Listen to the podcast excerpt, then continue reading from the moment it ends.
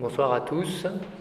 Euh, on va attaquer cette nouvelle séance. Euh, je suis vraiment ravi qu'on puisse euh, accueillir Marie Tesson, qui est architecte et qui fait une thèse CIFRE avec l'agence SCO, mais je lui laisserai plus présenter son, travail.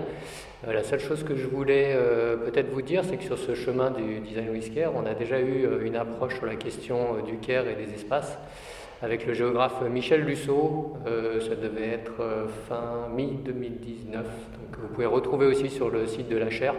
N'hésitez pas, c'est un bon complément aussi, je pense, par rapport à l'intervention de Marie maintenant. Maintenant, merci Marie, je te laisse la, parole et moi je m'en vais de l'image.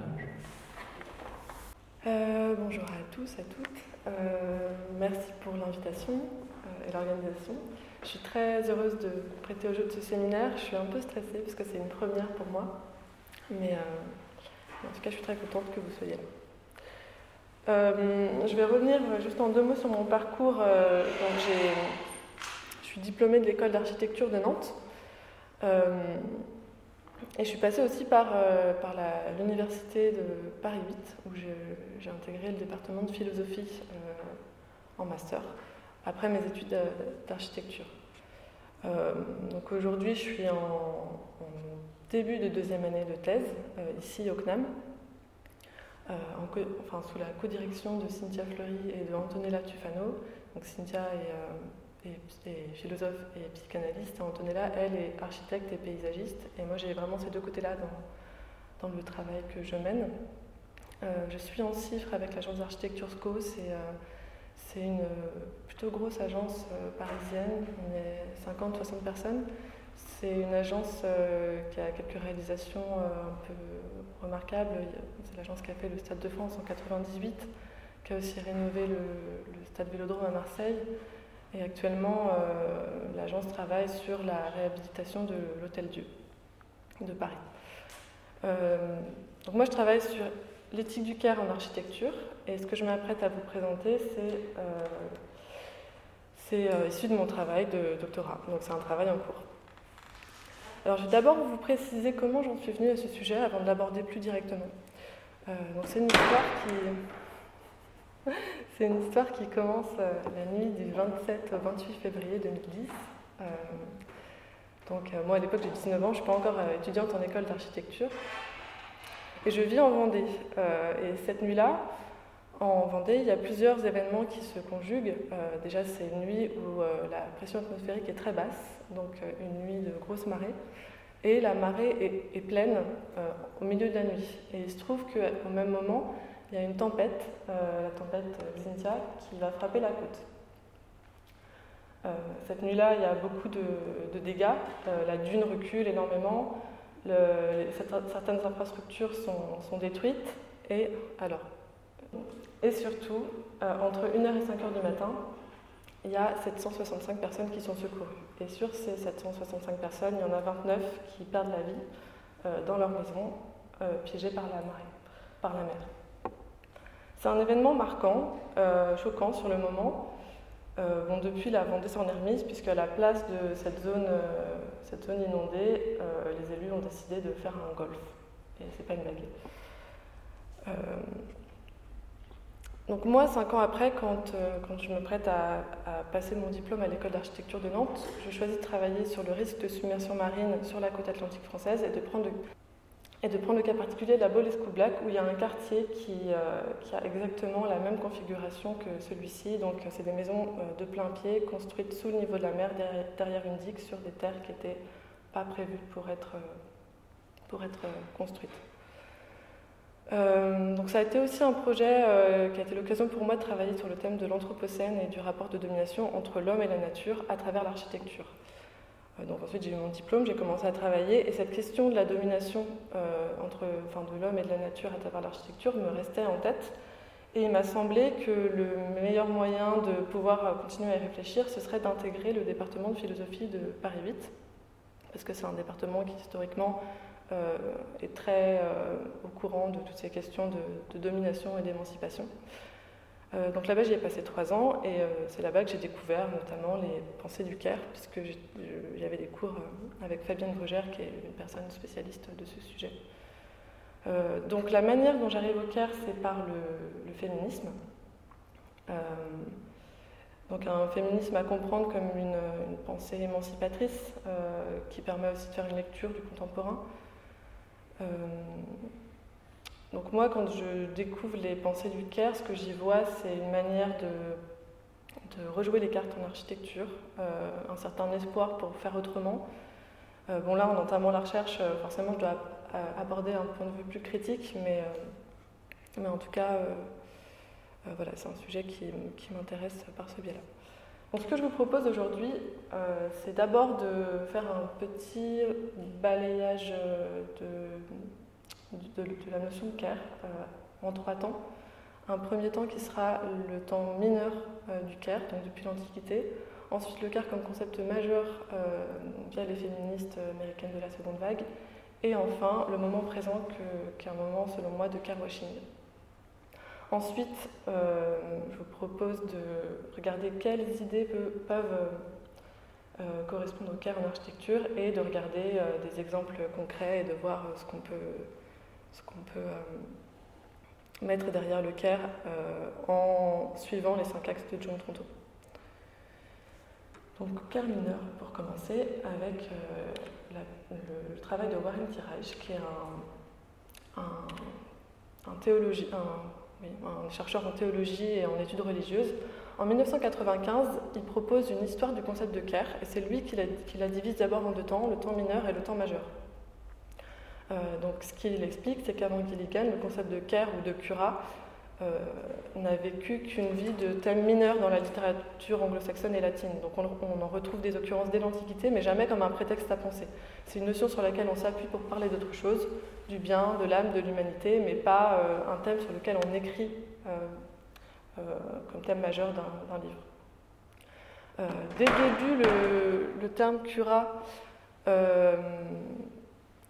comprend deux sens. Euh, il signifie à la fois l'inquiétude, donc se faire du souci, et aussi prendre soin de quelqu'un d'autre, être dévoué, être attentif.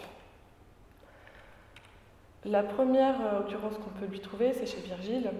Euh, et le car apparaît comme un, car vengeur, donc on est plutôt du côté oncieux. Alors que Sénèque, juste, juste, après, lui, pour lui, le curat, c'est quelque chose de plus positif, c'est la manière d'élever les humains au niveau de Dieu dans l'accomplissement du bien. Parce que chez Dieu, le bien est, parfait par nature, et chez les humains, il est parfait via le souci, le cura. Et donc, c'est donc le cura qui aide à devenir vraiment humain. Euh, ces deux sens, ils existent euh, depuis le mythe latin de la déesse Cura. Donc, c'est la déesse du souci, et c'est elle qui façonne euh, l'être humain. En fait, elle prend de l'argile, elle fait cette figurine, et elle l'anime, elle lui donne elle lui donne euh, son âme.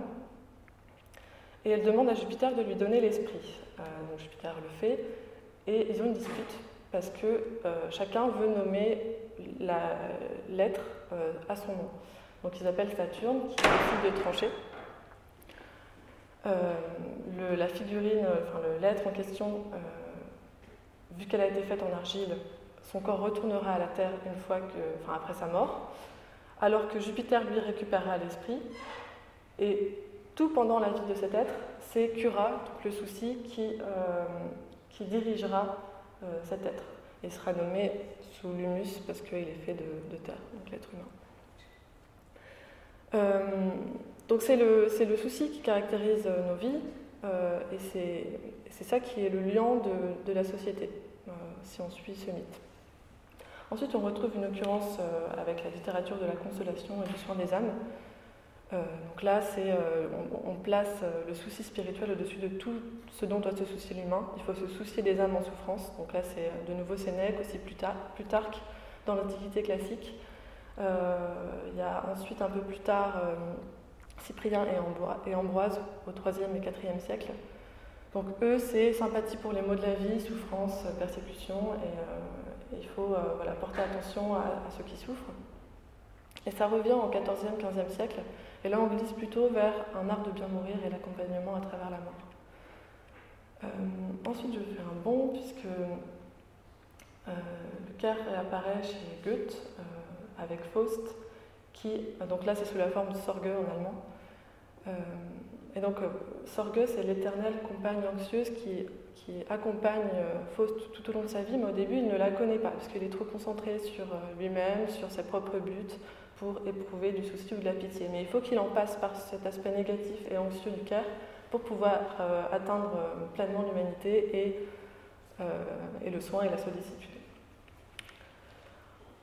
Ensuite, Kierkegaard, donc lui c'est le premier à utiliser le care, ou plutôt le concern, la préoccupation de manière significative. Euh, pour lui, c'est la clé de l'authenticité humaine. Donc il oppose à l'objectivité euh, euh, qui peut exister en philosophie et en théologie, et il, il se demande comment on pourrait approcher la vérité via une réflexion purement, purement objective, parce que pour lui, il y a besoin de cette conscience et de cette préoccupation pour pouvoir avoir un rapport personnel à la vérité et au savoir. Euh, Heidegger, lui, reprend le travail de Kierkegaard, mais il essaie de l'abstractiser et d'en faire un élément de la structure basique de l'être humain. Pour lui, le cœur, c'est la raison d'être. Euh, c'est ça qui est l'humain et, euh, tous nos actes comptent, tous nos choix, et c'est ça qui fait notre existence. Chez Heidegger, donc, a ce double sens d'anxiété et de sollicitude, puisque lui, il s'appuie directement sur le mythe latin de Cura, donc le cœur anxieux, le souci, c'est notre lutte pour survivre et affronter notre sort euh, commun d'humain. Et le cœur positif, euh, c'est d'abord chez lui une attention et un soutien de la terre et des humains plutôt qu'un prendre soin. Donc il parle de deux formes de sollicitude. Euh, il y a un soin qui va retirer à l'autre la capacité de prendre soin de lui-même en le faisant à sa place. donc c'est une forme de relation de domination et de dépendance. Et il y a une autre forme de sollicitude qui pour lui est le véritable cœur, qui serait une une sollicitude plus distante, euh, qui anticipe les potentiels de l'autre et qui l'accompagne dans l'accomplissement de ses potentiels, jusqu'à ce qu'il ait plus besoin du soutien.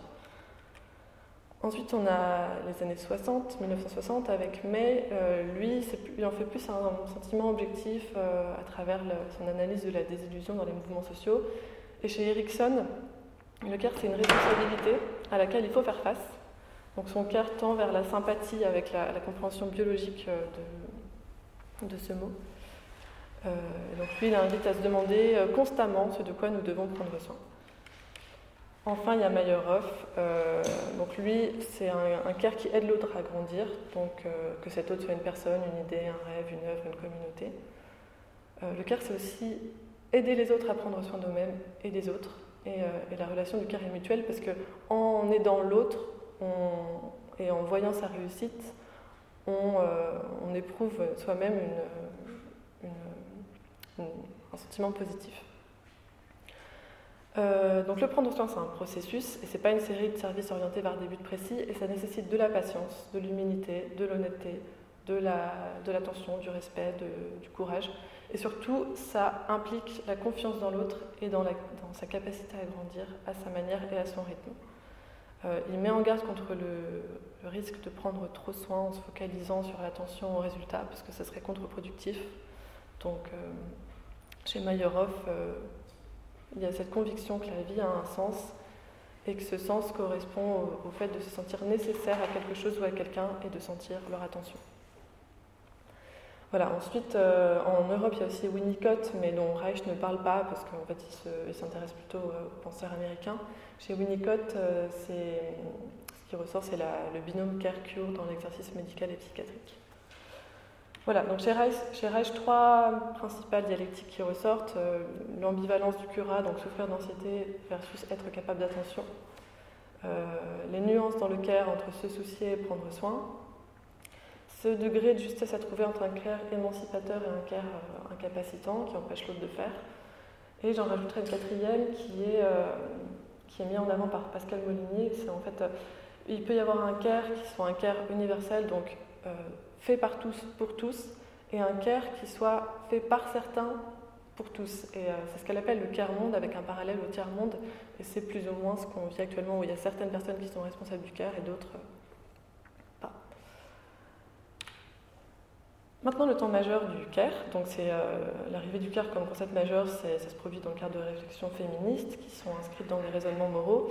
Euh, donc ici, le mot féminisme, il est vraiment à comprendre comme une pensée émancipatrice euh, qui érige la tolérance et l'entraide en maître mot. Je voulais juste faire un rapide point sur, parce que je parle de seconde vague du féminisme. la première vague, c'est le combat pour le suffrage universel, enfin le droit de vote des femmes.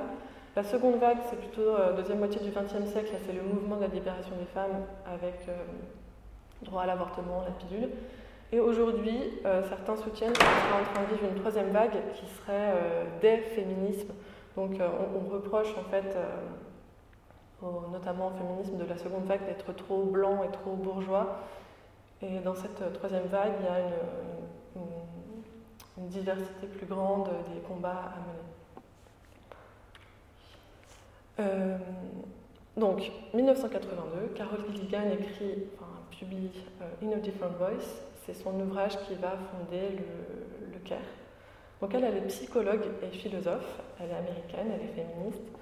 Et elle travaille notamment sur euh, le, le, raisonnement moral qui se déroule chez une femme quand elle est en position d'avorter. elle, c'est ce qu'elle va regarder. Ce qui l'amène à, à, travailler ceci, c'est qu'elle travaillait euh, juste avant avec Laurence Kohlberg, qui est un grand, euh, un grand théoricien moral.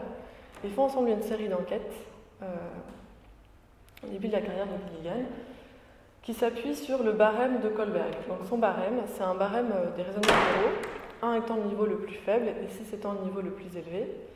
Et ils vont dans des classes d'enfants de 11 ans et ils leur posent un barème. Donc il leur demande, pas un barème, pardon, un dilemme, et il leur demande, euh, donc, euh, cette situation où Heinz a euh, sa femme qui est très malade, elle a besoin d'un médicament. Heinz va chez le pharmacien et se rend compte qu'il ne peut pas payer le médicament.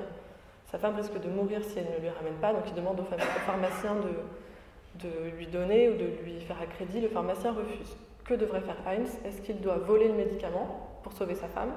Ou est-ce qu'il doit ne pas voler parce que c'est mal et donc risquer de perdre sa femme? Euh, donc les enfants répondent et leur réponse leur voit affecter une note dans le barème. Et, ce qui choque Gilligan à ce moment-là, c'est que sur toutes les, classes euh, interrogées d'enfants de 11 ans, euh, toutes les petites filles, peu importe, même si c'est des petites filles qui ont des très bonnes notes, ne, parviennent pas à dépasser le niveau 3 du barème. Certains petits garçons y parviennent. donc elle se demande ce qui dans ce barème cloche pour qu'il pour qu'il n'y pas pour que les petites filles n'arrivent pas à dépasser ce niveau. Et elle se rend compte qu'un raisonnement moral basé sur la relation n'est pas bien noté. C'est-à-dire euh, une réponse qui dirait il faut que, que Heinz euh, discute avec le pharmacien, lui explique la situation et. Euh, et, pardon. Il faut que Heinz explique la situation au pharmacien, le pharmacien va comprendre et, lui donner le médicament parce qu'en fait il va comprendre qu'il faut aider à sauver sa femme ben, cette réponse-là, elle est très mal classée dans le barème.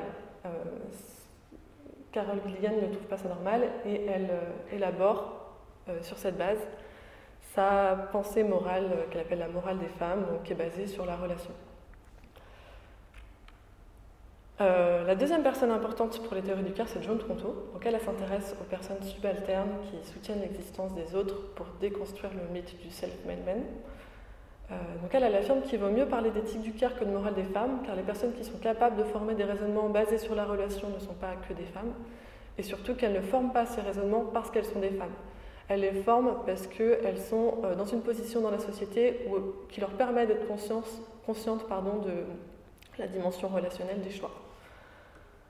Ensuite, il y a beaucoup d'échos internationaux euh, à partir de, ces deux penseuses. Donc, à partir de 1982, il y a énormément de livres qui sont écrits sur le CARE, à la fois aux États-Unis, en anglais, puis ailleurs et dans d'autres langues. Euh, il est commenté, il est prolongé, on se le réapproprie dans d'autres domaines, euh, y compris en France. Alors, au début, la, pensée du CARE, elle est assez mal comprise, puisque c'est Martine Aubry qui la rend un peu médiatique en 2010, et ça fait un flop total. On la ridiculise. Euh, mais depuis, et, d'ailleurs même avant, l'école du CAR à la française euh, affirme une certaine rigueur et un certain sérieux dans, l'étude de la pensée du CAR et, en fait un terreau euh, très intéressant pour imaginer la démocratie, le travail, l'hospitalité, la vulnérabilité et l'attention. Et enfin vient le temps contemporain que, j'ai appelé le temps du carwashing. donc ça, on s'appuie sur sur ces théories du CARE pour les récupérer au moment du confinement de, 2020. Euh, et on va, euh, il va faire écho en fait avec ce qui se passe. Donc euh, ça, ça lui permet de devenir carrément un outil marketing. Donc là on voit que Bouygues développe le New Care, on voit que l'État a créé le comité d'analyse, recherche et expertise, le CARE, pendant le confinement. il y a des promoteurs qui maintenant s'appellent CARE et qui vendent de superbes appartements très CARE.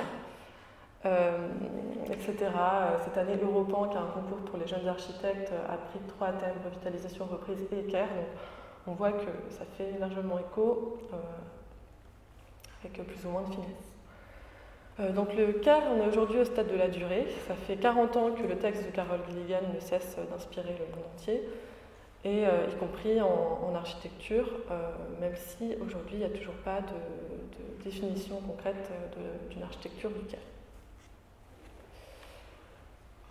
Je vais passer du coup au lien avec l'architecture. un petit avertissement, je vais vous montrer un certain nombre de références. La plupart d'entre elles sont françaises, ou européennes, ou occidentales.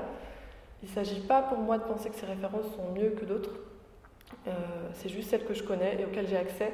Donc si vous connaissez des références ou des moyens d'accès à des références d'autres origines géographiques ou culturelles, je vous invite à, les partager. Euh, j'ai classé ces, manières, euh, ces idées du quart en architecture en quatre, quatre thèmes, termes. ce sont des formulations exploratoires que j'ai choisies, qui sont volontairement schématiques qui permettent de trouver des liens entre les différentes missions de l'architecture et les concepts convoqués par le. Donc on va commencer avec le premier, euh, côté spontané et vernaculaire. Donc il s'agit de cette architecture abri qui prolonge la nature et qui s'en inspire sans établir de frontières nettes entre nature et artefacts. Euh, elle est protectrice, elle se fonde donc sur la vulnérabilité qui est toujours euh, présente, et elle est aussi vernaculaire.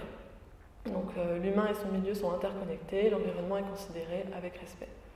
Ce CARE, c'est assez proche de la définition que fait John Tronto quand elle parle de nous-mêmes, nos corps, notre environnement, tous les éléments qui nous permettent de soutenir notre vie. Euh, et c'est assez proche aussi des exemples montrés par Rudowski quand il euh, crée son ouvrage Architecture sans architecte en 1964. Euh, donc là, ce qu'on voit, c'est un exemple en Chine où les logements sont creusés sous la terre, sous les champs, parce que c'est un intérêt bioclimatique. D'ailleurs, il n'y a pas que les logements, tous les équipements, toute la ville est, créée comme ça. Et à droite, c'est des cavités qui se sont créées naturellement dans la roche et qui ont commencé par, être habitées et, et, les humains sont venus un peu créer des portes, etc. Euh, donc il y a d'autres exemples. Ici en Italie, c'est une montagne, on a, suivi le relief, à la fois c'est la pierre locale qui a été utilisée. Euh, donc on peut s'émerveiller devant tous ces exemples lointains, mais il ne faut pas oublier que Paris elle-même s'est érigée avec des pierres locales, issues des carrières euh, de l'actuel 14e, 13e, 6e, 5e arrondissement. là, sur cette carte de 1672, on voit que Paris est beaucoup plus petit qu'aujourd'hui. Euh, le zoom que j'ai fait, c'est sur à peu près l'emplacement de l'actuel cimetière Montparnasse. Et ce qu'on voit, c'est petits trous euh, qui extraient des petits. Euh, je sais pas si la souris. Non, marche pas. qui extrait des petits blocs qu'on voit en bas à gauche de l'image. en fait, c'est la pierre calcaire qui est puisée dans le sol et qui permet de construire les bâtiments en pierre calcaire parisiens tels qu'on les connaît. Euh, cet emplacement, si c'est l'emplacement du cimetière Montparnasse, c'est parce qu'ensuite ces carrières ont été utilisées comme catacombes quand on a décidé de, euh, détruire les cimetières parisiens et de réunir tous les os dans les carrières. Euh, puis ensuite, on a fait le cimetière Montparnasse autour. un deuxième aussi petit rappel que j'aimerais faire sur le vernaculaire, c'est que, c'est que vernaculaire, c'est faire avec ce qui est là. Euh, c'est une idée très romantique comme ça, euh, la petite maison en pierre, les roseaux, machin. Euh, mais ce qui est de plus en plus là aujourd'hui, ce sont des déchets et qui servent notamment à construire des baraques qu'on regarde avec un œil pas forcément valorisant, mais qui sont une forme aussi de, vernaculaire. Donc je voulais juste aussi souligner ça. Deuxième, deuxième idée euh, derrière laquelle on pourrait euh, se ranger pour penser le cas en architecture, c'est l'idée de la communauté, donc des architectures du rassemblement, que ce soit pour s'adonner à un culte, pour entrer en débat, pour se réchauffer, pour célébrer un événement. Donc ici, l'humain se pense comme un groupe interdépendant et absolument relationnel. Euh, je ne vais pas faire un catalogue de lieux communautaires, mais simplement je voulais évoquer la place de la République de Paris, où des communautés se forment et surtout des communautés cohabitent c'est un exemple singulier à mon sens, parce qu'il y a beaucoup d'autres espaces publics qui échouent à faire cohabiter différentes communautés. Souvent, ils sont soit inoccupés, soit réservés à une certaine catégorie d'usagers. Et là, c'est vrai que c'est un espace sur lequel il y a des rassemblements, des manifestations, juste du passage, des séances de danse, du skate, etc. etc. Euh, un autre exemple qui m'intéresse particulièrement, c'est celui du centre psychiatrique de jour de l'Anamant, qui est un, bâtiment flottant sur la Seine, près de la gare de Lyon. Euh, à mon sens, c'est un très bon exemple de lieu pour la communauté. Alors, je ne dis pas que c'est seulement l'espace qui permet ça. Je pense que les, lieux qui font, les gens qui font vivre ce lieu euh, tiennent une énorme part là-dedans, mais je crois que malgré tout, la manière de, d'organiser l'espace, parce qu'en fait c'est un établissement psychiatrique, et si vous pensez à un établissement psychiatrique, vous ne pensez peut-être pas à des espaces comme ça, en tout cas moi.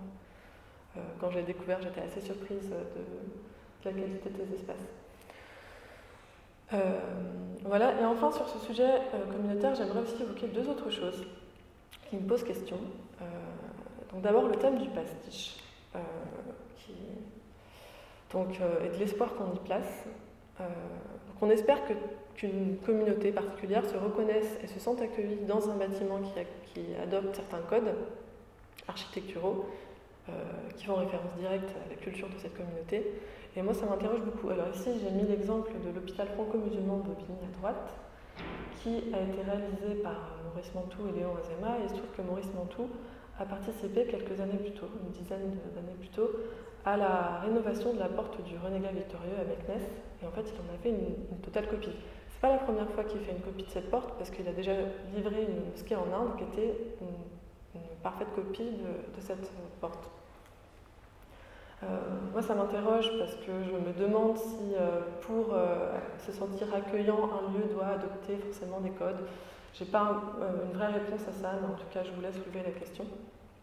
Et une deuxième chose qui m'interroge, c'est le monument comme fédérateur de la communauté. Ça, c'est une, maison de retraite à Alfortville qui, adopte des codes monumentaux, on dirait, je sais pas, une médiathèque ou une église. En fait, c'est la maison de retraite. Euh,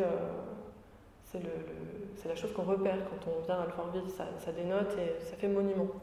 Donc voilà, je me, posais la question de est-ce que, euh, que ça peut, comme le pensaient Nunez et Beaufil, contribuer à la communauté?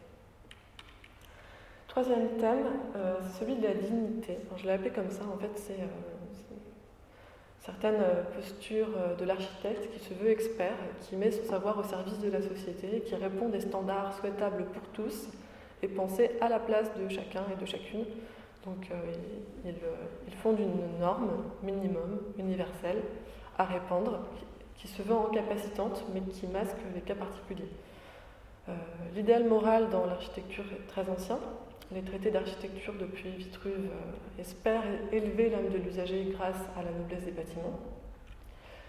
Euh, on retrouve chez Le Corbusier, lui, pour lui, l'architecture favorable à la santé et à la morale, euh, qu'il faut généraliser absolument, possède des formes simples, compréhensibles, fonctionnelles, de couleurs claires, qui s'opposent au chaos des, des taudis qui sont contaminés de toutes les maladies et qui sont très contagieux.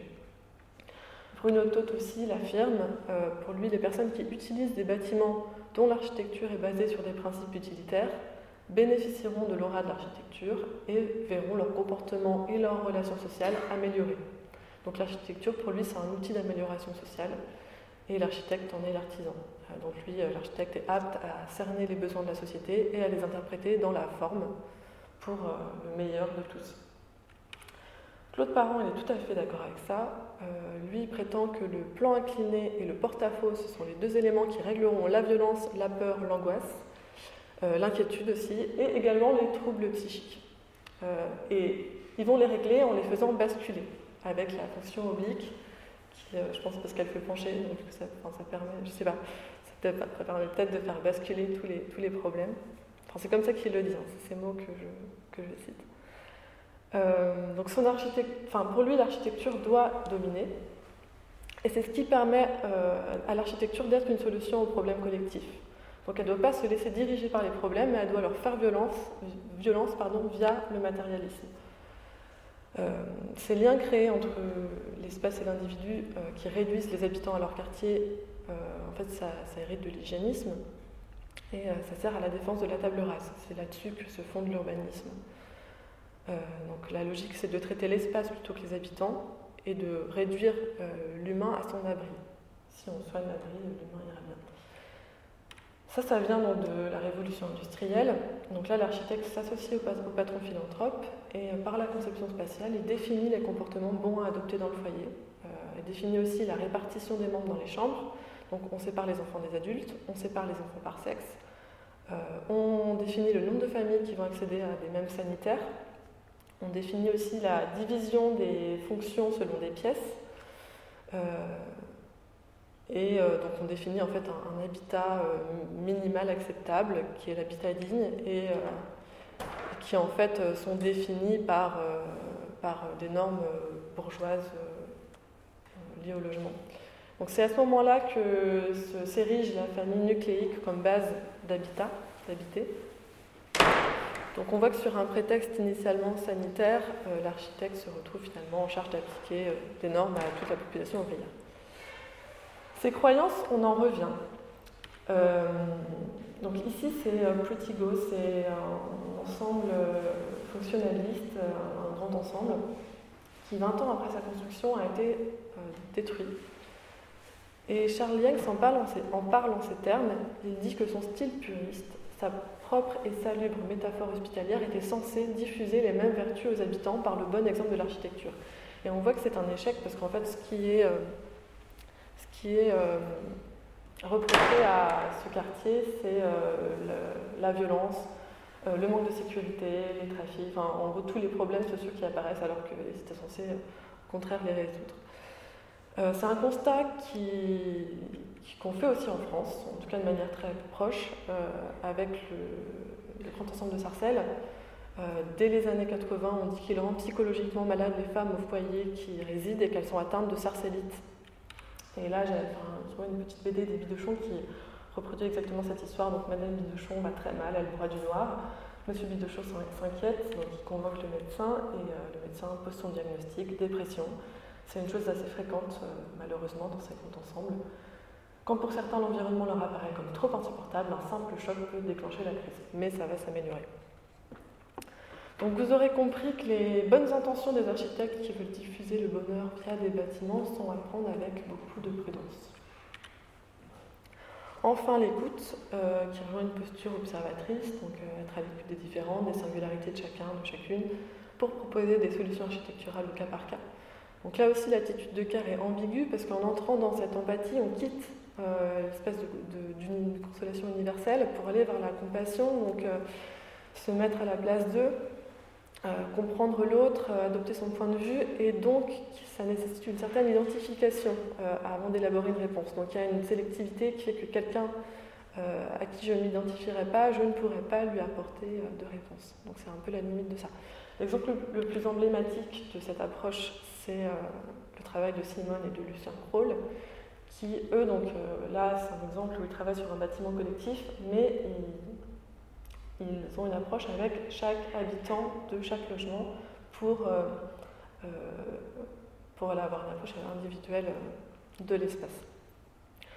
C'est quelque chose qui n'est pas forcément facile à mettre en place dans des bâtiments collectifs, en grande partie parce que souvent on ne connaît pas les personnes qui vont habiter avant qu'elles n'arrivent. Souvent aussi ça change parce qu'il y a des systèmes de location, donc c'est vrai que c'est assez compliqué de reproduire ce modèle, donc il y en a, pas, pas si nombreux.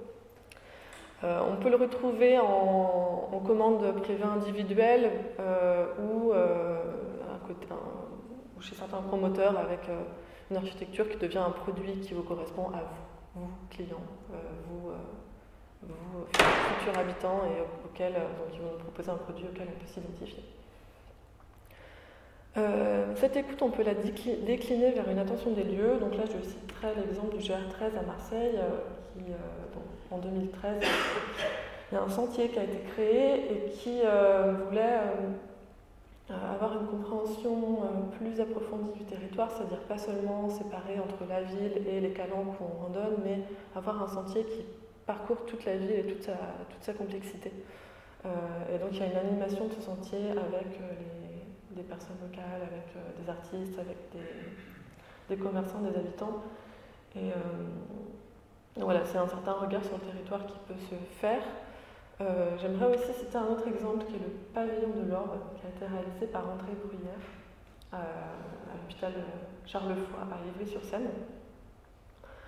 Je veux citer cet exemple parce que, donc déjà, pour réaliser ce bâtiment, André Bruyère s'est entouré d'une équipe très éclectique euh, des philosophes, des psychanalystes, juges, ingénieurs, avocats, écrivains, sociologues, physiciens. Mais surtout, ce qui est euh, selon moi assez intéressant, c'est qu'avant de proposer ce projet, il a séjourné dans l'hôpital. Il a demandé à, passer quelques jours euh, dans l'hôpital Charlefoy, qui est donc un hôpital napoléonien très, très rectiligne, très. enfin, ouais, très répétitif. Euh, et c'est de là euh, qu'il développe euh, une architecture qui évite le couloir, crée des dilatations, propose à toutes les chambres une vue sur un patio ou de l'autre côté sur un, sur un jardin. Avec une, organisation beaucoup autour du partage, puisque les espaces réservés au personnel sont des espaces plutôt petits, donc on est plus attiré par les espaces qui sont plus dilatés, avec une plus hauteur sur le plafond. Et, c'est un bâtiment assez généreux. Euh, maintenant, je vais passer à cette dernière partie, euh, qui est celle de. Donc, euh, je reprends les cinq axes du CARE de John Tronto. donc, John Tronto donc, elle les a définis sans faire référence à l'architecture d'abord. Mais ensuite, en 2019, euh, dans le cadre d'une exposition à Vienne, on lui a demandé d'écrire un texte qui s'appelle Coloring Architecture sur euh, et architecture.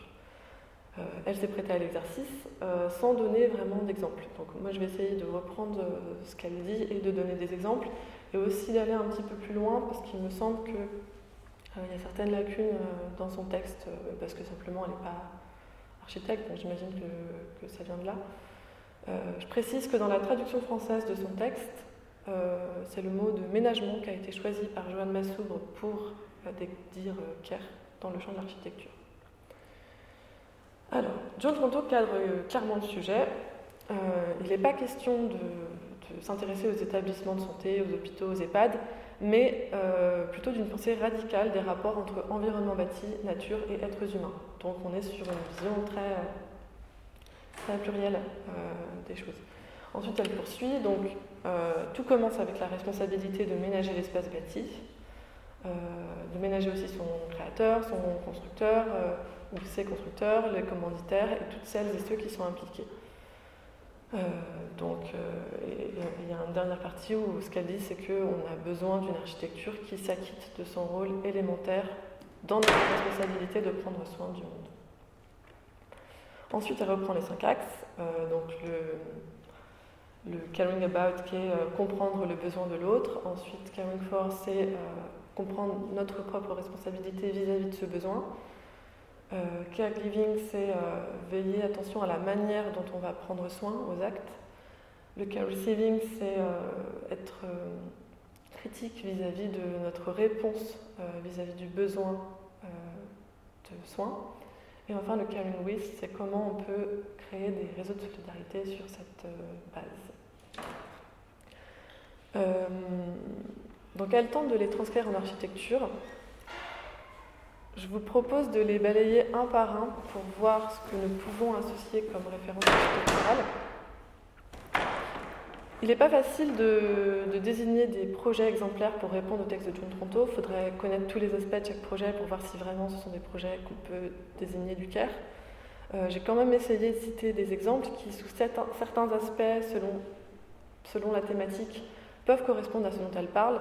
À ce stade, malheureusement, c'est que des exemples euh, à prendre comme des exemples partiels. Euh, donc on va voir ce que ça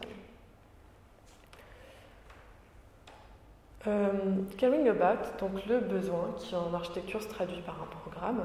Euh, donc elle, elle le, définit de cette manière, donc c'est euh, prêter attention aux besoins, sachant que certains besoins sont invisibilisés, donc il faut voir comment on peut les rendre visibles, et définir ensuite parmi ces besoins lesquels devraient être prioritaires. pour ce qui est de rendre visibles les choses, j'ai deux exemples à citer. Donc, Forensic Architecture, qui est un, groupe de chercheurs en architecture Royaume-Uni, qui, eux, utilisent les, compétences et les outils de l'architecture pour mener des enquêtes euh, sur des, crimes contre l'humanité ou sur des, grosses pollutions ou sur, euh, ou sur euh, des décès, etc. Là, l'exemple que j'ai affiché, c'est la mort d'Adama Traoré. en fait, ce qu'ils ont, ce ont essayé de faire, c'est de comparer euh, l'autopsie, donc les traces sur le corps euh, de la victime, pour voir comment elle était morte et de comparer ça avec le discours des policiers qui, ont, euh, qui étaient là quand Adama Traoré est mort pendant son interpellation et de voir si les gestes décrits par les policiers peuvent engendrer de telles blessures. Et en fait, on voit que non, et, et leurs différentes modélisations peuvent nous permettre de mieux comprendre en quelle position les policiers se trouvaient euh, quand Adama Traoré est mort et si elles sont conformes ou non euh, à, la déontologie, à la manière dont ils devraient euh, se comporter. Le deuxième exemple, c'est une revue qui s'appelle The Funambulist et qui est une revue dirigée par Léopold Lambert, qui est lui-même architecte, et qui s'intéresse aux relations entre politique et espace. Donc cette revue à chaque fois prend un thème et essaie de voir euh, quelle relation on peut faire entre, euh, entre les espaces euh, et, ce thème. donc ils mettent en lumière pas mal de choses qui ne sont pas forcément visibles.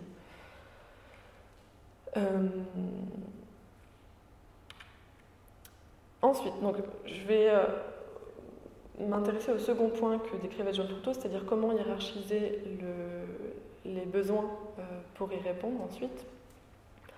En architecture, donc ça se fait via la mission de programmation, qui est une mission qui est souvent, euh, euh, enfin qui est rarement donnée aux architectes parce que souvent euh, elle est faite avant que l'architecte arrive sur le projet. Donc c'est un moment fondamental pendant lequel on prend certaines décisions plutôt d'ordre fonctionnel et ça va profondément influencer la manière ensuite d'aborder le projet architectural parce que souvent ça pousse à des projets qui vont être orientés sur la fonction. Euh, des architectes ont exprimé leurs doutes sur la pertinence du programme et, de l'usage qui en est fait, euh, et essaient de recentrer le débat sur l'espace. Donc un espace qui soit libre, flexible, euh, qui soit stable, rigide, sans immanence avec l'usage, et qui permette à tout usage de se développer. Donc il y, a Mario Botta, Hermann Asperger qui militent pour ça. pour eux, les espaces doivent pouvoir assurer une, certaine incertitude euh, puisqu'en fait on est dans une époque où on, déménage, où il y a beaucoup d'usages qui évoluent, et euh, on doit pouvoir rendre à l'habitant sa compétence à habiter, et non seulement en faire quelqu'un qui vient être logé dans un espace qu'on a défini pour lui. Euh, ça, c'est une proposition qui impliquerait de réduire l'importance du programme pour se concentrer sur les besoins en termes de qualité spatiale, en refusant de tout forcément prévoir à l'avance et en ménageant certaines incertitudes et improvisations pour parvenir à un degré d'hybridité. Deux références à ce sujet. Donc ça, c'est un concours qui a été remporté par Françoise Hélène Jours Euh, J'ai pas la date exacte, mais je pense que c'est vers 1997. En tout cas, c'est avant 1999. Donc c'est un concours qui a été lancé par, euh, ThyssenKrupp en Allemagne, à Krefeld, et pour lequel euh, on a demandé à trois équipes d'architectes, donc Otto Steidle, Peter Latz, euh, Rob Krier et l'équipe de Françoise Hélène Jourda, de venir en loge sur le site pendant une certaine durée on leur a présenté le site et on leur a demandé ce qu'ils feraient comme espace sur ce site. On ne leur a pas divulgué le programme à ce stade. Ensuite, donc, les propositions ont été faites, François Jourda a remporté, et là, on lui a demandé de euh, mettre en conformité sa proposition avec le programme. Euh, un deuxième exemple, c'est un, appel aidé qui a été lancé par la PHP, donc euh, Assistance, Assistance publique Hôpitaux de Paris, en 1988 euh, sur le thème de la gériatrie. Donc là, il y avait quatre sites et quatre échelles qui étaient définies.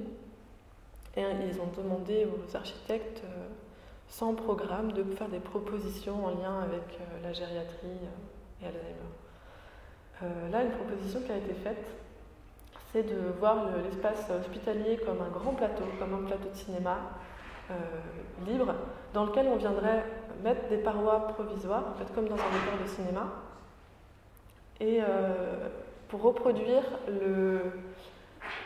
l'habitat de la personne âgée. Donc quand une nouvelle personne arrive dans cet espace, on refait un décor, quelque chose qui ressemble à chez elle, et comme ça, elle n'est pas bousculée par son déménagement à l'hôpital. Un autre exemple, euh, la proposition de Michel Daillot qui lui a pris la, gériatrie comme un accompagnement euh, progressif et lent vers la mort, et donc a fait une architecture qui, en cette phase, euh, propose des espaces qui relèvent plutôt de l'ambiance que de la fonction pour, comme ça, accompagner la personne vers, vers la mort. Donc là, on voit que voilà, c'est des espaces qui ne sont pas du tout soumis à un programme particulier. Euh, il y a des, groupes euh, qui comptent parmi eux des architectes qui se sont fondés autour de cette question de programme. Et euh, ici, notamment, un exemple qui est le travail de l'association 14 sur la place des fêtes à Paris. Pendant quelques années, ils ont essayé d'élaborer des, dispositifs euh, pour faire de la concertation avec les habitants sur la programmation de la place des fêtes. Donc ils ont inventé euh, voilà, des, manières de faire, des maquettes, des jeux, euh, pour essayer de mener une réflexion collective sur cet espace. C'est aussi quelque chose qui est entrepris dans les projets de dans, les ZAD, où euh, il y a une remise en cause euh, souvent qui part du programme qu'on espère mettre euh, sur un terrain et qui part un, un, questionnement qui part du bas, des habitants, des personnes qui sont là, se pose cette question de, programmation. Et c'est aussi quelque chose qui est mené par l'association, enfin le collectif Comuna à Bruxelles. eux, leur, c'est de trouver des espaces vacants et une fois qu'ils ont un espace, de se poser la question de qu'est-ce qui serait le plus pertinent euh, et qui profiterait le plus euh, à cet endroit-là. Donc euh, souvent, c'est des projets qui permettent à des personnes démunies d'avoir un logement, qui permet à, la communauté d'avoir des espaces de partage. voit plusieurs exemples là-bas. le deuxième axe, c'est la responsabilité. Donc il s'agit euh, pour chacun, chacune de comprendre ce dont il ou elle est responsable de fait et aussi de définir ce dont il ou elle euh, accepte d'être responsable en désignant aussi par ce même acte euh, ce dont il n'est pas responsable, ce qui n'est pas en son pouvoir et donc ce qui entraîne la responsabilité de quelqu'un d'autre. on peut à plusieurs titres s'interroger sur les limites de la responsabilité en architecture, parce qu'en fait elle est limitée déjà par la procédure qui définit les contours de la mission qu'on affecte à l'architecte. Donc euh, on arrive en tant qu'architecte dans un contexte délimité par le programme, le terrain, le budget, ce qui place déjà certaines limites à, la responsabilité. Ensuite, une deuxième limite, ce serait euh, à la fois les réglementations et le pouvoir euh, des entités politiques compétentes, des commanditaires. Et une troisième limite, ce serait tout simplement la compétence et les capacités propres à l'architecte et à l'architecture, donc celles qu'on lui prête et celle euh, qu'elle possède dans les faits. C'est en fait la question de savoir si les formes construites sont capables ou non de créer intentionnellement des comportements. Donc là, John Toto est assez bavard là-dessus. Donc il y a le fait de porter attention à la manière dont les matériaux sont obtenus et transportés. pour ça, je peux renvoyer au travail de Jolie Loiret, c'est des architectes qui, depuis plusieurs années, s'interrogent sur les terres euh, excavés dans le cadre de la mise en place du métro du Grand Paris Express et qui font c'est des terres qu'on déplace, euh, qu'on fait des tas et euh, on ne sait pas trop quoi en faire, c'est du déchet. Et eux, ils se demandent comment on pourrait en faire une ressource et comment ça pourrait servir aux nouvelles constructions. Il y a aussi le travail de Trans 305 à Ivry.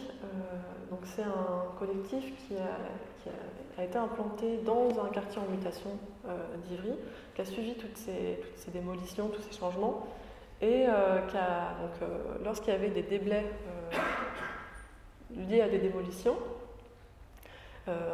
concasser certains matériaux classés par couleur pour ensuite pouvoir les réutiliser comme ici pigments pour, créer une nouvelle place, enfin pour les réinjecter dans le territoire. Et ça, c'est très lié avec le travail d'Anna Saint-Pierre, qui est, qui est la personne qui a fait sa thèse avant moi dans l'agence d'architecture SCO et qui travaille sur le, le réemploi de déchets de construction. Donc en fait, sur les projets de l'agence, Anna se demandait euh, quand on arrive sur un, projet dans lequel il y a une démolition, elle essaie de repérer des éléments qui pouvaient être réutilisés dans le nouveau projet. Donc là, ce qu'on voit, c'est euh, un parement de façade qui a été réutilisé. Euh, bon, là, ils étaient en train de le faire au moment de la photo, mais ensuite, ils ont réuni tout ça et ça fait le sol du nouvel espace. Il y a aussi l'impact environnemental des matériaux. en ce moment, il y a une super expo au pavillon de l'Arsenal qui montre très bien ça.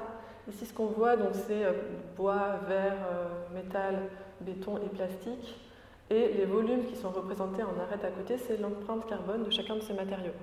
Euh, c'est quelque chose à prendre en compte, ce n'est pas la seule donnée. L'empreinte carbone du matériau, il y a aussi les mises en œuvre, il y a aussi le transport, il y a pas mal d'autres données, mais en tout cas, c'est intéressant de voir cette représentation-là. Euh, une autre expo qui était très intéressante au pavillon de l'Arsenal, qui a lieu il y a quelques années, montrait des, enfin, s'intéressait au réemploi et montrait plusieurs exemples. Donc euh, ça c'est très connu, le pavillon de Encore Heureux. Euh, mais voilà, il y a aussi des, exemples avec de la réutilisation de tôle ou de, de tuiles à Madrid, parce qu'on a détruit certains bâtiments et donc les tuiles sont devenues un autre pavillon. Voilà. Il y a aussi, euh, dans le cadre de cet impact environnemental, euh, la, manière dont on va s'implanter sur le terrain. On peut réfléchir à des bâtiments qui s'appuient que ponctuellement euh, sur des endroits du sol et qui ne colonisent pas toute une surface. Avec ici un exemple. et je cite aussi, le, donc, dans ce portrait attention qui est déplacé, je cite aussi le travail de, de Delphine Lewandowski qui thèse sur sur des prototypes de murs biodiversitaires où en fait, euh, parce que quand il y a des projets, on, souvent on déplace certains végétaux ou certains, euh, insectes, certains animaux, et euh, là il y a une réflexion qui est menée sur comment on pourrait, dans les murs, intégrer des, espaces dans lesquels ces vivants-là peuvent s'insérer. ça m'amène aussi à penser à la question de nouveau de l'eau, des rivières ont été, euh, notamment en région parisienne, énormément euh, canalisés. Là, ce qu'on voit, c'est la Bièvre, euh, mais il y a d'autres exemples, ici le Croûte à, Saint-Denis. ça pose des problèmes aujourd'hui parce qu'en fait, on essaie de contraindre la rivière dans un espace, donc c'est créer des inondations et des débordements. Donc il y a tout un courant aujourd'hui de revitalisation des rivières. Ici, c'est un exemple avec le Vistre on essaie donc de détruire la canalisation de la rivière et de lui rendre euh, sa possibilité de s'étendre lors de crues et, de se rétracter. Euh, ça m'amène aussi à vous parler du Parlement de Loire, qui est une initiative qui est menée depuis deux ans euh, pour essayer de donner une, personnalité juridique au fleuve de la Loire pour pouvoir défendre ses intérêts. C'est des, auditions qui ont été menées. Euh, il y a plusieurs personnes qui ont été auditionnées pour présenter euh, euh, des leviers juridiques, des leviers philosophiques, plein de choses. Notamment, on s'est appuyé aussi sur sur l'exemple néo-zélandais que vous connaissez sûrement du fleuve qui est devenu une personnalité juridique.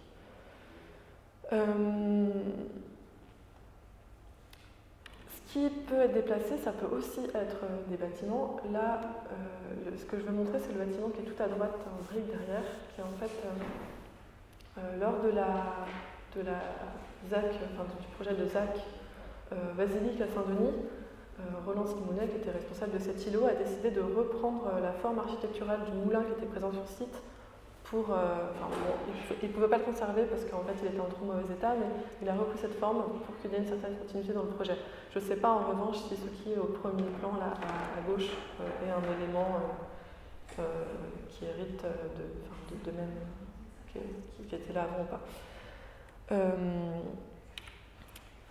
et ça m'amène aussi à parler de, de, de Alexandre pardon, sur l'île de Nantes, qui, donc l'île de Nantes était un, port euh, qui a été euh, abandonné et donc euh, laissé en friche. Et il y a une certaine végétation qui s'est développée Et à un endroit de, de, l'île, Alexandre Chimetov a décidé de réserver un square dans lequel on ne toucherait pas à la végétation, on ne viendrait pas mettre de nouvelles essences, comme c'est le cas dans, pas mal de parcs, mais on laisserait ce qui est là et juste avec un, un, aménagement minimum pour pouvoir s'y installer.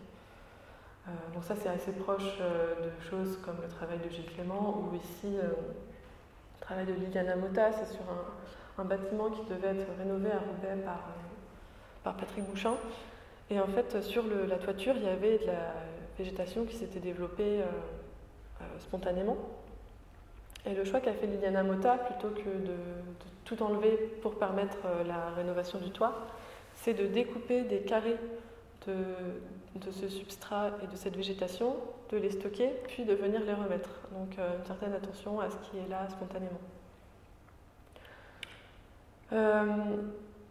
Euh, alors ça, me mène aussi à, élargir un petit peu vers, euh, plus largement, à, porter attention à la conséquence de nos actes et d'évoquer cet exemple qui est celui de la plaine de Pierre-Lay-Bessancourt. Donc c'est un endroit, donc au moment de, euh, de, la mise en œuvre du tout seul égout à Paris, pour assainir la Seine, pour rendre Paris plus propre, il fallait enlever les, les bouts de la Seine et donc euh, aller les déverser ailleurs. Donc il y a des grands tuyaux, comme on peut le voir à gauche, qui ont été euh, mis en œuvre jusqu'à Gennevilliers, jusqu'à Chanteloup, Triel et jusqu'à Pierrelet. et donc on a a là-bas euh, déversé pendant des années les égouts, ça permettait de faire de l'épandage, sauf que en fait, le contenu des égouts changeant, euh, les eaux déversées euh, sont devenues totalement toxiques et ont rendu toute la production maraîchère impropre à la consommation. Et là, aujourd'hui, on est dans une espèce de, cercle, enfin de, cercle pardon, vicieux dans ce lieu, parce que le lieu est pollué, mais on ne peut pas arrêter de, de cultiver, parce que sinon la pollution descendrait plus bas dans les nappes phréatiques. Euh, on peut pas euh, non plus, enfin on, peut, peut rien y faire, on ne peut pas consommer cette, euh, production. Donc aujourd'hui, avec la méthanisation, et il y a une certaine difficulté à mettre en place, je voudrais créer une, grande forêt, mais une certaine difficulté à, la financer et à faire que ça se fasse. Donc quand on veut rendre un espace propre ou faire une action positive, ça peut avoir des espaces beaucoup plus loin ailleurs euh, qu'on ne, ne, voit pas directement, donc on oublie, qu'on voilà, on, ferme les yeux là-dessus. Et je pense que notre responsabilité, elle est aussi ici d'avoir un regard beaucoup plus global sur euh, les personnes qui sont impliquées, sur, euh, sur les, conséquences de, chaque décision. toujours dans, la responsabilité, euh, John Tronto propose aussi d'anticiper la façon dont le bâtiment sera entretenu. Euh, donc toujours au pavillon de l'Arsenal en ce moment, euh, dans la même exposition que je vous encourage vraiment à visiter parce qu'il y a plein de choses. il y a ce projet qui est présenté de maison démontable de Jean Prouvé. Donc une maison dans laquelle chacun des éléments peut être séparé des autres et remis, remis réassemblé. Ce qui permet en fait que s'il y a un des éléments qui est euh, défectueux ou qui est en mauvais état, de le remplacer lui et uniquement lui et de ne pas remettre en question toute, euh, toute la maison. Donc c'est euh, une attitude qui est assez vertueuse dans ce sens. L'entretien, ce n'est pas seulement des réparations, c'est aussi le ménage. Alors j'ai pas de projet qui, qui, parle d'une certaine prise en compte de l'entretien ménager. Euh, à vous montrer, mis à part peut-être des façades auto-nettoyantes, mais je ne suis pas convaincue que ça ait très, très bien fonctionné euh, dans les cas que, je connais. Mais en tout cas, il y a ce film qui est assez amusant de Becca et le moine en 2008 où ils suivent la femme de ménage dans une maison qui a été réalisée par Rem Koolhaas, donc un grand architecte néerlandais. Et ce dont on se rend compte, c'est que la maison n'a absolument pas été pensée pour être nettoyée, euh, ce qui rend certaines situations assez cocasses. Euh, maintenant, le caregiving, donc euh, porter attention à la manière dont on agit et, se poser des questions sur le métier lui-même. donc, selon William Morris, qui est un architecte à Craft, fin 19e siècle, la beauté ne peut émerger que d'un plaisir ressenti à l'ouvrage. l'habitat, c'est l'artisanat, pardon, c'est la, fusion du plaisir et du travail, et c'est de là que peut émerger la beauté. cet idéal de l'artisan, c'est un style de vie où le loisir et le travail ne font qu'un, où chacun travaille librement et à la fois capable de choisir la manière de travailler, l'objet de son travail, son temps de travail, et de maîtriser le processus d'un bout à l'autre. Et donc, pas un fonctionnement en pièces détachées où chacun a une seule tâche. Euh, ça, c'est valable euh, effectivement pour l'artisanat, mais en fait, on pourrait faire facilement un parallèle avec la manière dont on travaille en agence d'architecture, ça marche aussi assez bien. C'est assez lié, je trouve, avec euh, la tradition des maîtres maçons lors de la construction des cathédrales, où il n'y avait pas un architecte qui, créait des plans à l'origine, puis qu'il les, transmettait au chantier, mais c'était ce maître maçon était présent au quotidien avec les ouvriers et adaptait le projet constamment avec eux. Donc il y a un peu de ça dans ce que dit Maurice. William Morris. Euh, et ça, ça me, ça me renvoie aux architectes faiseurs. Il y en a un, euh, donc Antilovac, qu'on voit là perché sur sa structure. Donc c'est un architecte qui euh, venait sur site et qui construisait son, son, idée, son projet sur site. Il ne faisait pas de plan forcément préalable et il participait à la réalisation de, de ses projets. Donc celui-là est assez connu puisque Pierre Cardin a acheté cette maison en 92. Euh, mais on a fait plusieurs dans le même style. Donc il y a un rapport comme ça assez physique euh, à l'architecture chez Antiloag. C'est un élan qu'on retrouve actuellement de manière assez euh, forte avec Bella Stock, qui est un festival qui propose tous les étés à des étudiants en architecture de construire avec leurs mains. Donc à chaque fois il y a un thème et un matériau qui sont choisis. Et, et pendant plusieurs jours, on propose à ces étudiants de construire quelque chose. Donc euh, je pense que ça risque d'impulser euh, des, petits changements dans la manière de pratiquer l'architecture dans les années qui vont venir. Euh, une démarche un peu différente, celle de Francis Kéré, d'Ibedo Francis Kéré, qui est un architecte burkinabé qui a été formé à, Berlin auprès d'un architecte qui était spécialiste de la participation.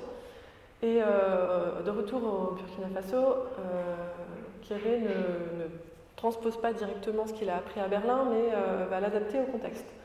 Et euh, ce qui est assez intéressant avec lui, c'est qu'il euh, engage les habitants du village dans la construction d'un bâtiment communautaire, en l'occurrence ici l'école. et ça, c'est quelque chose qu'il va développer dans, toute sa carrière. Qu'on peut relier aussi avec les projets Castor, qui ont lieu partout en France après la Seconde Guerre mondiale. Là, en fait, c'était une initiative où les, les, habitants pouvaient se regrouper en, en coopérative, euh, acheter ensemble les matériaux et surtout s'entraider pour construire leur maison. Donc euh, chacun aidait les autres et euh, c'était comme ça que les maisons émergeaient. et il y a un dernier petit sujet que j'aimerais aborder dans ce caregiving, c'est la question d'une architecture qui prend soin. Euh, est-ce que euh, c'est possible? Est-ce que ça existe? Même si je sais que Toronto a dit qu'il ne fallait pas euh, s'intéresser aux bâtiments hospitaliers, mais je peux quand même parler un peu des sanatoriums, parce qu'à mon avis, il y a quelque chose d'intéressant. Donc, c'est, le sanatorium, c'est un bâtiment qui va essayer de se faire plateforme entre la personne malade et la nature. Donc, on est toujours dans un cadre naturel, donc au contact direct avec des éléments Là, c'est à c'est la mer, euh, l'air marin, l'air salé, euh, les embruns, le vent. Et l'architecture, elle propose, euh, voilà, en fait, c'est des grands balcons qui, sur lesquels on sort les lits et qui aident à la guérison. donc des, modèles d'architecture spécifiquement soignante. On en a un autre qui est le sanatorium d'un cours, qui là est implanté dans une forêt, c'est le, le français. Euh, et donc c'est l'air des pins qui euh, a aidé à la guérison. Et moi, ce qui m'a interpellée sur ce projet, sur ce bâtiment, c'est euh, l'extrême facilité avec laquelle il a été ensuite transformé pendant la guerre, enfin pendant l'occupation allemande, en centre, enfin en camp d'internement pour, pour, des communistes, pour des femmes ziganes et pour des femmes juives, avant de les transférer vers Drancy puis vers l'Est. donc une architecture qui à la fois est capable d'un soin énorme et à la fois est capable de la plus grande des. L'avant-dernier point, c'est le carrossiering, donc la critique et l'entretien. donc là, il s'agit de remettre en question et de voir comment euh, l'architecture peut euh, s'adapter aux besoins. Donc on est dans euh, donner de la place aux, habitants pour, pour ne pas se limiter en fait, à juste les, les, inviter dans le processus de conception, mais faire en sorte que même une fois que le bâtiment est fini, ils puissent apporter des modifications facilement. Parce qu'en fait, avec les déménagements possibles, c'est très fréquent que notamment dans le logement social ou dans des collectifs locatifs euh, privés, euh, les, gens changent. Et donc dès la programmation, il faut euh, prendre cette décision de proposer un logement adaptable pour donner les chances qu'elle apparaisse à chaque phase successive, donc pendant la conception, pendant la construction, pendant l'occupation, pendant le renouvellement. Et donc que, sur le long terme, cette possibilité de changement à l'intérieur du logement soit possible. Euh, pour que ça marche, il faut proposer différents moyens d'adapter un même logement, euh, différentes approches en fait de l'adaptabilité. Le mieux, c'est que les moyens d'adaptation soient le plus simples possible, euh, donc qu'une personne seule et non spécialiste puisse le faire grâce à des indications transmises dès l'installation par un médiateur ou par les gestionnaires.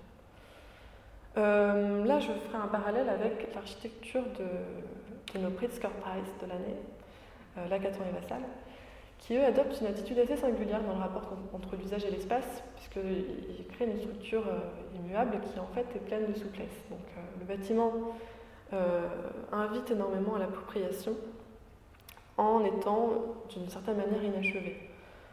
dans l'école d'architecture de Nantes, la structure et les réseaux sont apparents. ils permettent donc de s'y raccorder pour ajouter soit des nouvelles installations électriques fluides, soit de recréer, recloisonner certains espaces. Euh, donc il y a en fait euh, y a cette grande enveloppe qui englobe le bâtiment, il y a certains espaces à l'intérieur qui sont isolés thermiquement et phoniquement, euh, mais le reste est libre à l'aménagement de chacun. Sur le toit, il y a des tiges filetées qui sont protégées et qui attendent potentiellement une extension verticale. Donc c'est possible aussi de faire grandir le bâtiment. Euh, les liaisons dans ce bâtiment entre l'intérieur et l'extérieur sont assez euh, fluides parce qu'en fait il n'y a pas de rupture de niveau ni de rupture de matériaux, c'est du béton sur les sols euh, de part et d'autre, il y a juste la menuiserie à franchir qui fait 2 cm. Donc voilà, donc un, bâtiment assez, souple dans son usage, qui permet beaucoup de choses, qui même pousse à l'appropriation euh, qui pousse au fait qu'on déplace le mobilier. Là, c'est un même espace et j'ai mis plusieurs euh, moments différents. Euh, on déplace des choses, on déplace du mobilier, on, déplace les panneaux de la façade et ça crée une spécialité différente. Il y a aussi des systèmes de rideaux. Enfin.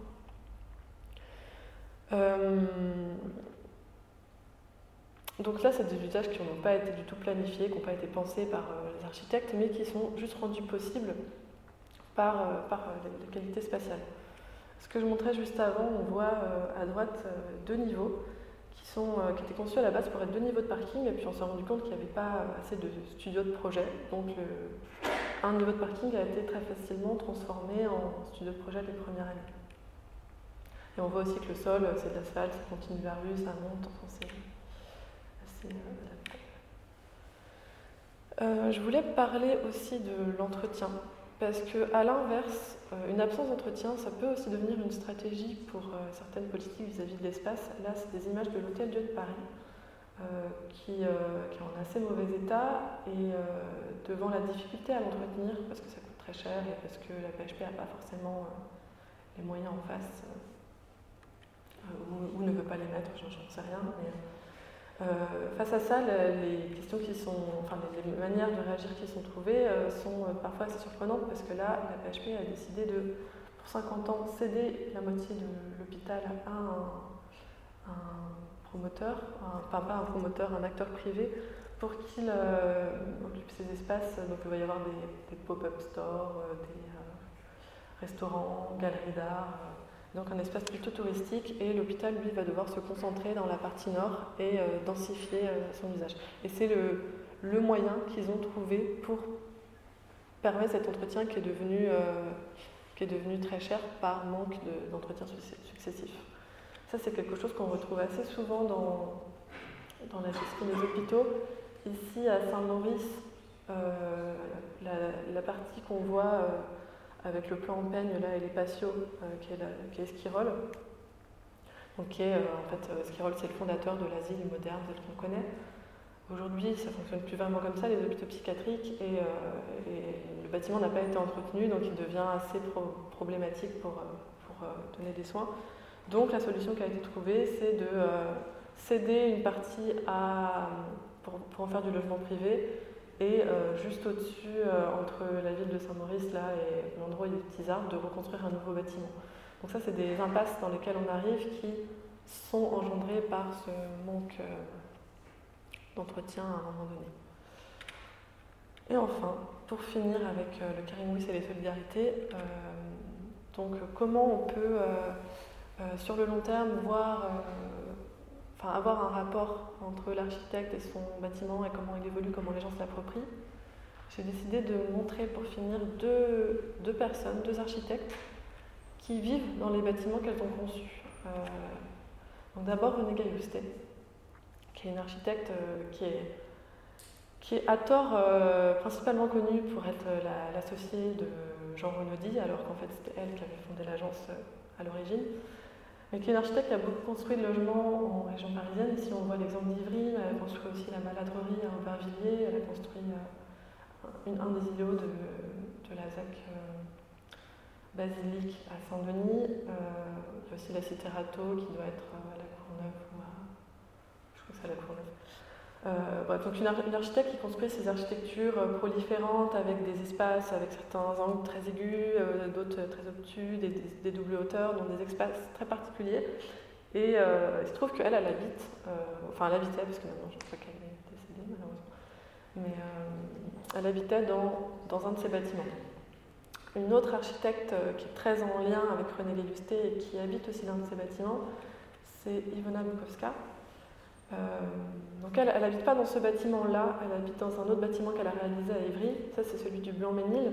Euh, je voulais montrer celui-là parce que c'est une architecte qui a, euh, depuis très longtemps, pris le bois comme un matériau dans sa construction à un moment où ce n'était pas forcément à la mode. et donc elle, en a fait son matériau de prédilection. Il se trouve qu'actuellement, ce bâtiment-là risque très fortement d'être euh, en grande partie détruit. Euh, voilà, pour moi, je vous ai juste remis trois dates pour, pour finir, puisque je vais intervenir dans un colloque à l'école d'architecture Clermont-Ferrand en décembre sur le prendre soin par l'architecture, la ville et le paysage. Une autre date, c'est celle du printemps 2022, puisque avec SCO et Cynthia Fleury, nous sommes co-commissaires de d'une exposition qui se tiendra au pavillon de l'Arsenal sur soins et architecture. Et enfin, je dois intervenir aussi l'année prochaine dans le séminaire d'architecture de, la chaire de philosophie à l'hôpital tenu par Eric de Troisy. Voilà. Donc je vous remercie pour, euh, pour votre attention. Je suis preneuse si vous avez des questions, également si vous avez d'autres références que vous avez envie de partager avec nous.